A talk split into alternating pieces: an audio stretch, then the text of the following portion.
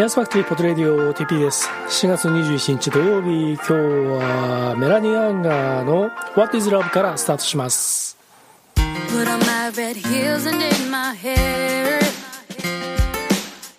with up all night cause I thought you cared And now you're calling me saying Babe don't start a fight Stop living a fantasy I'm sorry, excuse me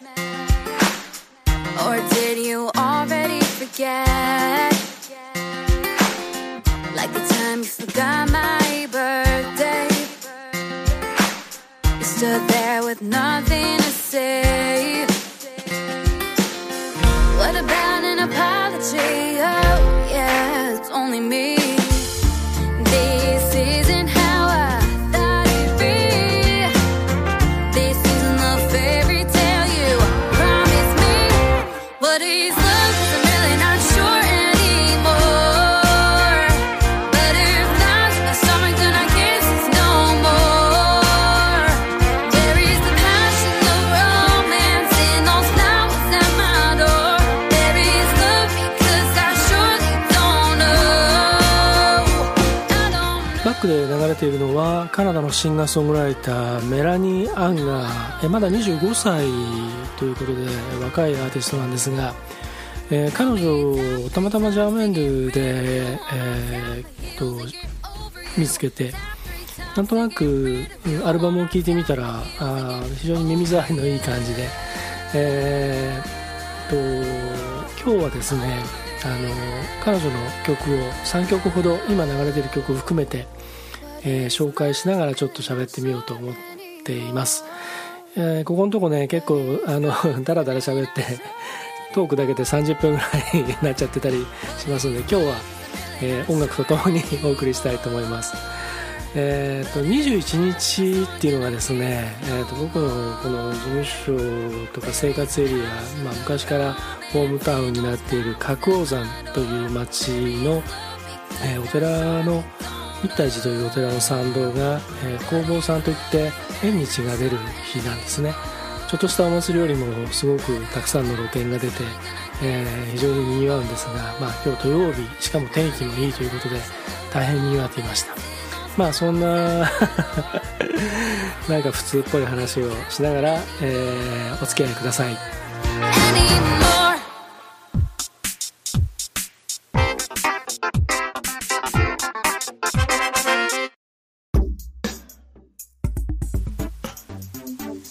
えー、っとですねまず何から喋ろうかな。えー、そうあのこのメラニー・アンガーのプロフィールをちょっと見ていたら、えー、ジョン・レノンソングライティングコンテストでカントリー部門で3位入賞っていうのが書かれていて僕がポッドキャストを始めた初期の頃、えーとマイスペースでえー、マイスペースってあのご存知ですか皆さん、まあ、あのこれ聞いてる方はほとんど、えー、ご存知かと思うんですけれども知らない人のために言うとですね、えー、Facebook とか、えーまあ、Twitter、Instagram こういったものがあの、えー、定着する前、えー、特に音楽とか映画とか、うん、そういったインディペンデントのアーティストやまたあの非常にあのビッグネームのアーティストたちもほとんどがそのマイスペースという SNS を、えー、みんなそのホームグラウンドにしていろんなつながりやプロモーションをしていました。で、えー、と僕はそこでいろんなアーティストを、まあ、あの楽曲をこう聴きながらあのつながっていって、えー、で、えー、自分の番組で紹介したりまた、えー、Apple Store でやっていたポドジャムという、えー、アルバムアルバムじゃないやあのイベントの時にいろんなコラボ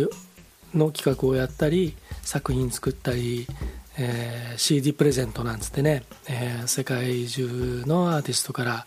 えー、送ってもらった、えー CD を来場者にプレゼントしたりとかそんなことをよくやっていたんですけれどもそのマイスペースに、えこういたアーティスト特にカナダのアーティストっていうのは、まあ、この、えーと、メラニー・アンガーもそうなんですけれども非常にバックトラックのクオリティがあの良くてですね。で一見というか一聴するとあのもうなんだろうそのメジャーのアーティストの、えー、楽曲の音質っていうかあのそのクオリティとそんな遜色がない感じがしてあのこのメラニーもご多分に漏れずって感じなんですよね。あのまあそれはそのカナダの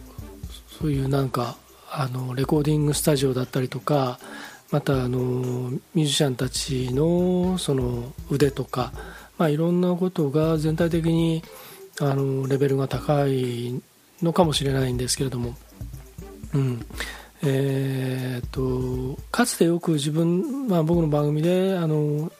紹介したりあの応援したり、えー、していたナタリー・ブラウンというシンガーソングライターがいるんですけれども。あの彼女もそのカナダのアーティストで、まあ、非常に近いものを感じます、まあ、あのはっきり言っちゃうと特筆すべきその新しさとかえー、何かこうブレイクスルーできるようなポテンシャルがどこまであるかというとちょっと分かんないんですが、まあ、まあまあ若いっていうまあ若いっていうのはあんま関係ないか今。まあそれでもすごくあのこうなんだろう。聞いててあの気楽というか まあはっきり言っちゃうとね楽に聞ける感じで、えー、気に入りました。えーということで、えー、っとですね、何を話そうかな。あ、そう、あのー、昨日、あれ？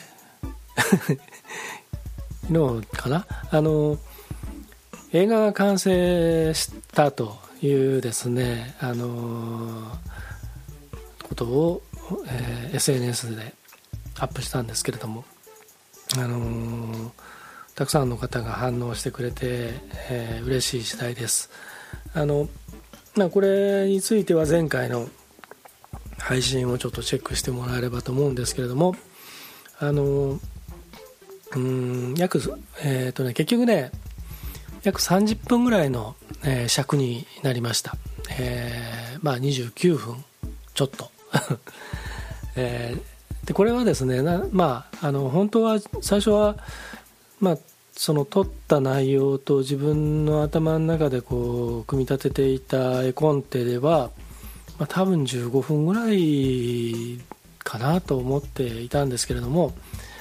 あのやっぱりこうちょっとこうなんだろう物語をその作っていく中でやっぱこの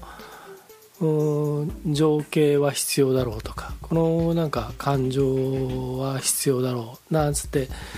あのちょっとこう付け足していったんですね。と同時にあのもうバッサリ切ったところもあるんですけれども、まあ、そうこうしていたらあの約9分で収まって。であのー、前回も話しましたけどこれいろんな映画祭にあのエントリーをするつもりで作りました。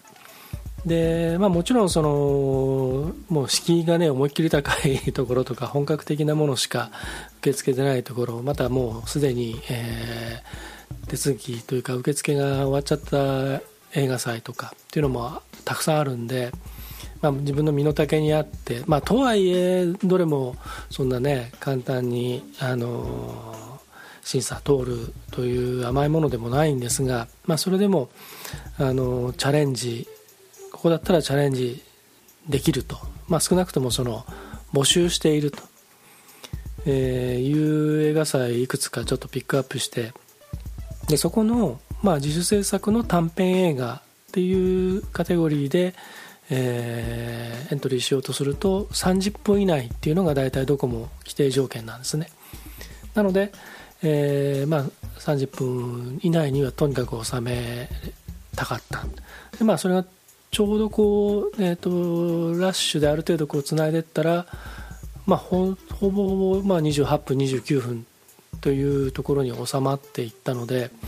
えー、あとはこのタイトルとか、えー、エンディングのロールとかそういったものをつけた時にまあということでちょっとずつ尺つまんだりとかして、えー、29分に収めたわけです。でねえーと、これをどうやってみんなに見てもらうかということなんですけれども、えー、これはあの前回も話したんで 繰り返しになっちゃうんですけど、まあ、あのちょっと具体的な部分もあるのでそれはじゃあ、えー、曲を1曲挟んでその後に、えー、話したいと思います、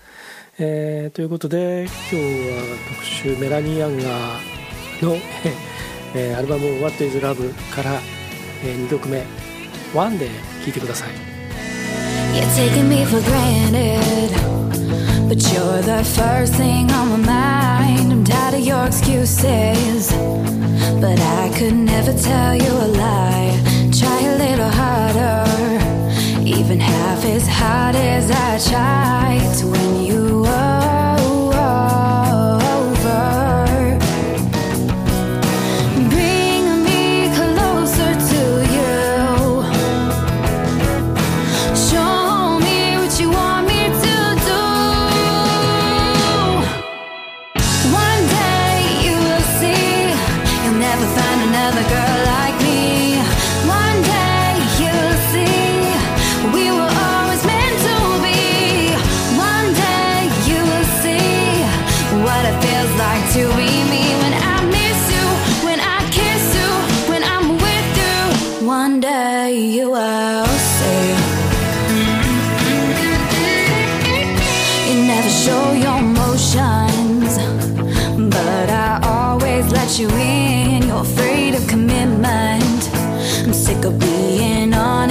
again. You gotta make your mind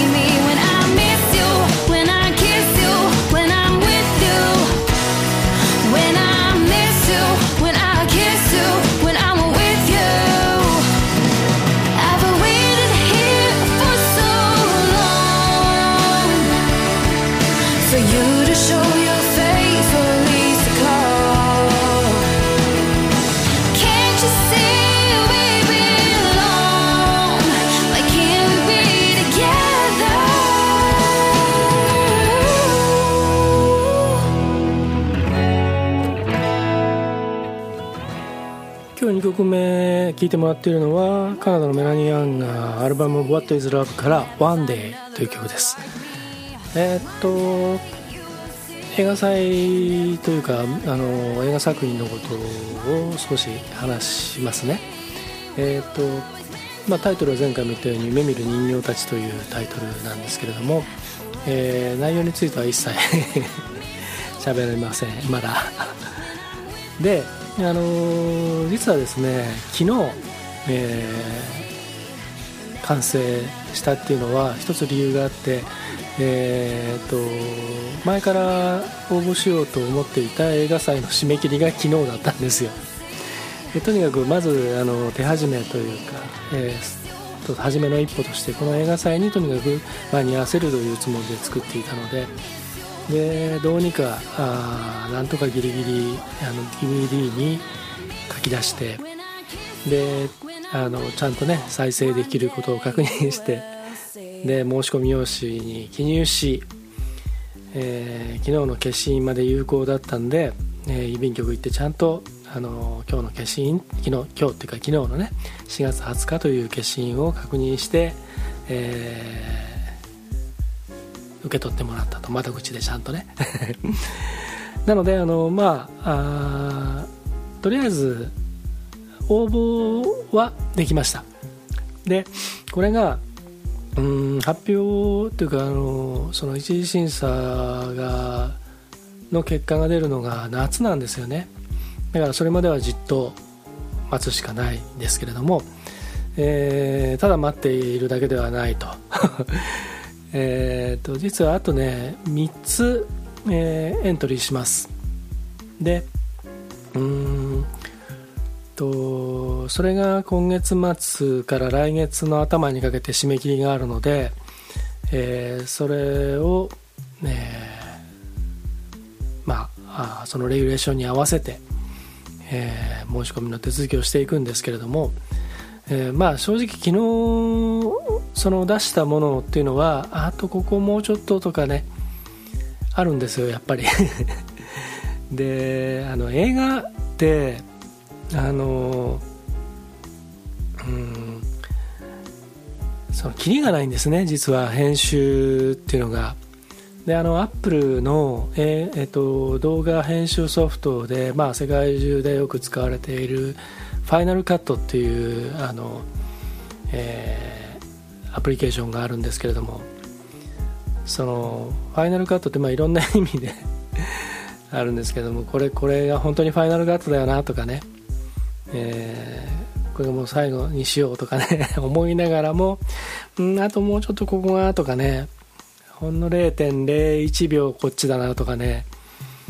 音のバランスがこうだなとか色色目がこことここで本当あとちょっと微妙にとかね多分あの編集してる本人しかわからないようなことっていうのがいっぱいあってで、えーまあ、ご多分に漏れずこんな僕でも そういったものはたくさんあってですね。その昨日その投函した DVD それを夜こうちょっともう一回見直してみるとああここなーとかっていうのがあって。だからその 次にその応募するための、えー、書き出す動画のところをちょっとこう手を加えて。これ多分まあさっきも言いましたけどあの並べて両方見てもらっても多分あのそんなに分かんないんじゃないかなぐらいなものなんでその大きく何か変わるというものじゃないんですけど、まあ、それを、えー、ちょっとこれから少しやってですね。で、まあ、どっかでちゃんとこう切りをつけてこれでもういいんだと自分に言い聞かせて、えー、やろうと思います。でまああのえーと、これももう本当に繰り返し言っときますけどあのそんなねあの簡単なもんじゃないんで映画祭でかけてもらうっていうのはね、えー、なので、えー、4つ、えー、チャレンジしして、え、全部ダメということもありえます、え、なので 別にそれはあらかじめ予防線張っておくわけじゃないんですけど本当にね一つでもかかったらもう万歳っていうことなんですがただあの僕もですねあの普段はこういったイベントや、えー、企画を作る側 なので、まあ、いろんなことをこうちゃんと調べるわけです。であの一つですねあの非常に、えー、上映してもらえる確率の高い映画祭を見つけましてえー、そちらの方に、えー、とにかくエントリーします。でこれがまああのそのいろんなそのね、えー、ちゃんとこう手はずがきちんと整って、えー、手続きがきちんとできればあの上映してもらえる可能性が非常に高いと。でこれはですねあの正式にあの決まりましたらあのもうこれでもかっていうぐらいあの告知をしてですね、えー、もう言いふらそうと思ってるんですけども。なので、あのまあ、最大、まあ、これはまあ非常にあの難しいんですけど最大 4, 4つの映画祭。で一番最初ミニマムでも1つの映画祭。えー、で、えー、かけてもらうと。でそれが決まったらえー、っとまあ頃合いを見て、えー、いわゆる、まあ、上映会イベントをやろうと思います。あのちゃんとねあの映写できるところで。まあ映画館とかねそういうとこじゃないんですけど、まあ、いわゆるあのそういうなんだろうあの自社室みたいなとことかね、えー、そういう映像関係のワークショップやプレゼンテーションができるようなところ名古屋いくつか施設が施設だったりとかお店だったりとかあるんで、まあ、そういったところを使ってですね、あのイベントにしてで、えー、見たいというあの水郷な方をたくさん 集めてですねあの楽しくやろうと思っておりますんでまたそれは本当にあのその映画祭次第なのでですねまあ、あの映画祭もしあの上映されるとなっても必ずあの上映会イベントをやろうと思いますので、えー、それはあの追ってまたじゃんじゃん告知をしますので楽しみにしていてください。え、っとまあ、映画映画とか映像関係でちょっと絡んだ話なんですけれども昨日あのフェイスブックの方であのポストしたんですが、えー、オーストラリアの、えー、オートバイレーサーアラン・ケンプスターが、えー、17日の日に亡くなりまして、えーまあ、詳しくはあのー、まあ、多くはここで語りませんけど、まあえーと、もともとバイクレーサーでうんと飲酒運転のトラックの事故に巻き込まれ、えー、右腕、まあ肩、肩から先それから、えー、右足の、えー、大腿部から下を失ってしまったんですね。で、まあ、それによってその、まあ、仕事だったりとかレース活動は当然あのダメで。で、まあ、いろんなことで多分おそらくおそらくというかまあ聞いた話ですけどいろいろまあ問題があって家族ともね、えー、離れ離れになって。で孤独な状態でその左半身だけのになっちゃったっていう。まあ左半身って胴体の部分はちゃんとあるんですけどね。でそんな彼が、えー、不屈な魂というかもうあのものすごい、えー、努力でもってレースに復帰して、えー、特別なバイクを、まあ、あつらえて、えー、左側、まあ、左腕と左足だけでバイクを操り、まああのそのまあ、右足の,、ね、その大腿部付け根の部分がかろうじて残っていたことによってその、まあ、ボディをこう自分でそのシートを挟めるっていうかねももももで、まあ、それができることによってそのバイクを操ることがまたできるようになったんですけれども、まあ、その彼を、えー、僕がこのポッドキャストでもいろいろサポートさせてもらったり、えー、また YouTube チャンネルの方でもいろいろ展開していた、えー、と世界5大陸をオートバイで単独で、えー、一度も帰国することなく、えー世界を一周一周というかね、えー、大陸を走破するっていうチャレンジをした元8体レーサーの山田達也さん、えーと、彼のそのサポートで僕がその、えー、現地の子供たちにインタビューしたりするものを、えー、インタビュー動画にしてテロップつけたりして、えー、っていうのをやったことがあるんですね。それがまあ2010年で,、えー、でその達也さんがそのオーストラリアを訪れた時にサーキットであの出会ったのがアランで。でその走る姿を見て大変感動してその様子を伝えてくれてで、まあ、帰国した後にそのアランのその活動をその広くあの知ってもらったりサポートしていこうということで現地たまたまそのオーストラリアであの映像クリエイターの、えー、トールさんという方と出会って、えー、で一緒にあのそのプロジェクトを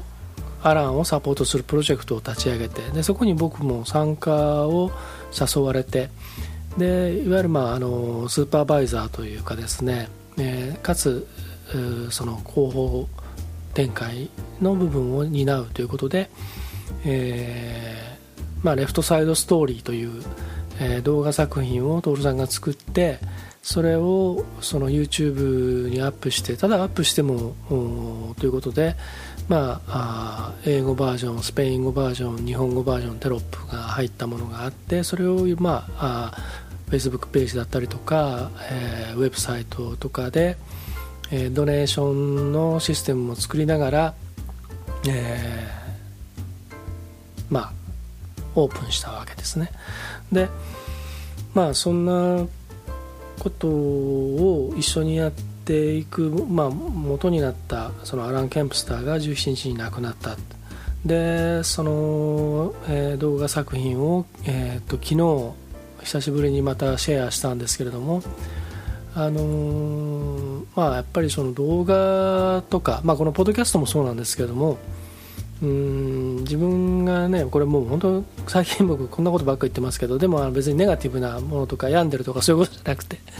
えと、ポジティブに死というものに向き合っていこうっていうのはもうあのもうかれこれ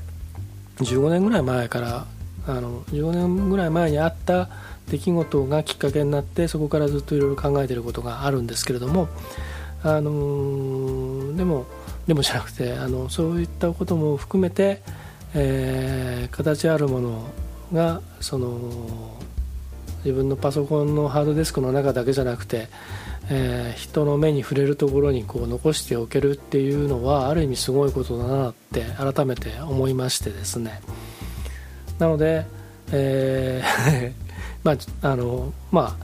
あ、何が言いたいかっていうととにかくあのアーカイブなんですよ。この ポッドキャストだったり自分の活動っていうのがね主にあの企画も何でもそうなんですけど、うん、でこれがやっぱりこう誰かにね引き継いでってもらうとかただ残すだけじゃなくてこれからやっぱそういったものを、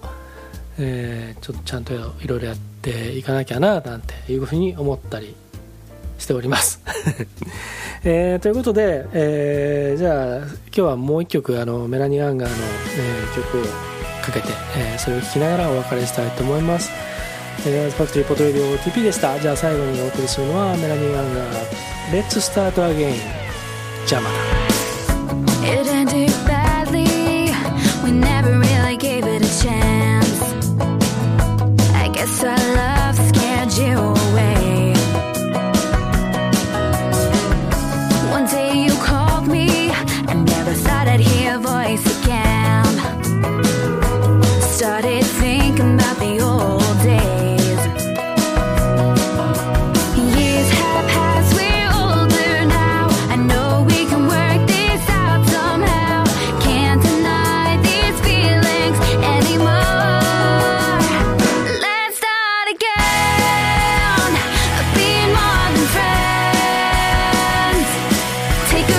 take a chance